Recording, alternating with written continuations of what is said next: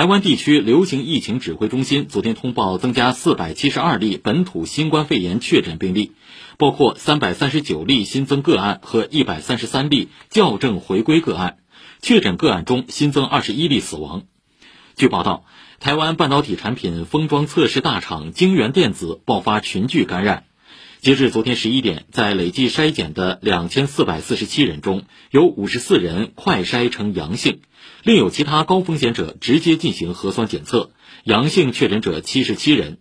晶圆电子规划从昨晚起停工两天进行清洁消毒。